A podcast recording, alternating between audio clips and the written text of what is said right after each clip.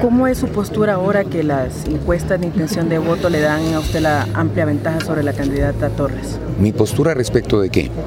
A las encuestas que le dan intención, una clara ventaja de intención de voto. Hay cuatro encuestas que han sacado y registrado casi los mismos punteos, pero son encuestas. Hay que esperar el 25 de octubre, que es el día de la, de la elección.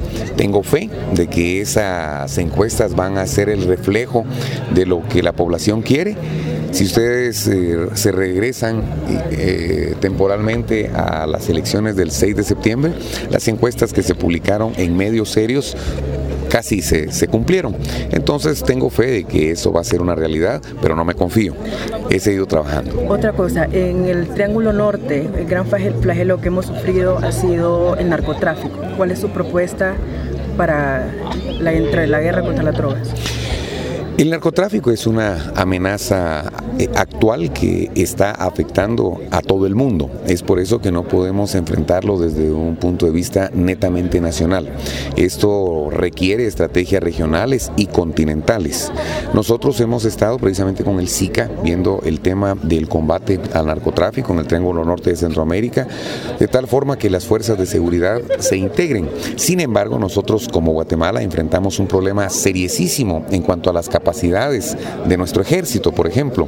No tenemos fuerza aérea, hay helicópteros pero todos no vuelan, hay aviones pero no vuelan, hay unas fragatas que se consumen cualquier cantidad de combustible y ni por asomo se asemeja a la velocidad de las lanchas modernas que se utilizan en el narcotráfico. Entonces necesitamos trasladarle esas capacidades de logística y movilización. Nuestro presupuesto no alcanza, es en donde nosotros tenemos que pensar en las alianzas estratégicas. Nosotros les podemos ayudar, pero a, combatir este problema que les afecta directamente a ustedes. Nosotros somos un lugar de tránsito que ya se está produciendo y ya se está empezando a consumir, entonces necesitamos eh, esa combinación de fuerzas para poder hacer una seguridad cooperativa. ¿Cree usted que ser alguien nuevo en política pueda llegar a afectar a la hora de un mandato? Porque las bases del Estado prácticamente pueden ser las mismas, que tanto han sido cuestionadas por la sociedad. Yo creo que tenemos que empezar por algún lado. Y si empezamos por la cabeza, qué mejor. Si continuamos con lo mismo, estamos condenados a, a seguir con lo mismo.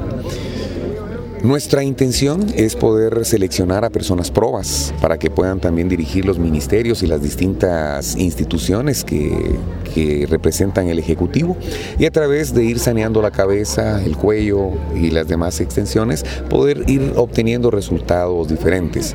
No es de la noche a la mañana, ni con una varita mágica, ni con una poción mágica que las cosas cambian, pero si podemos ir recuperando la moral ciudadana, incluida la moral tributaria, incluidos todos aquellos elementos de ciudadanía y de compromiso que he platicado, de que no es tema de un hombre. O sea, no es Jimmy Morales el que va a solucionar los problemas, es toda una población que tiene que aplicarse a, resolver los problemas que hoy tenemos.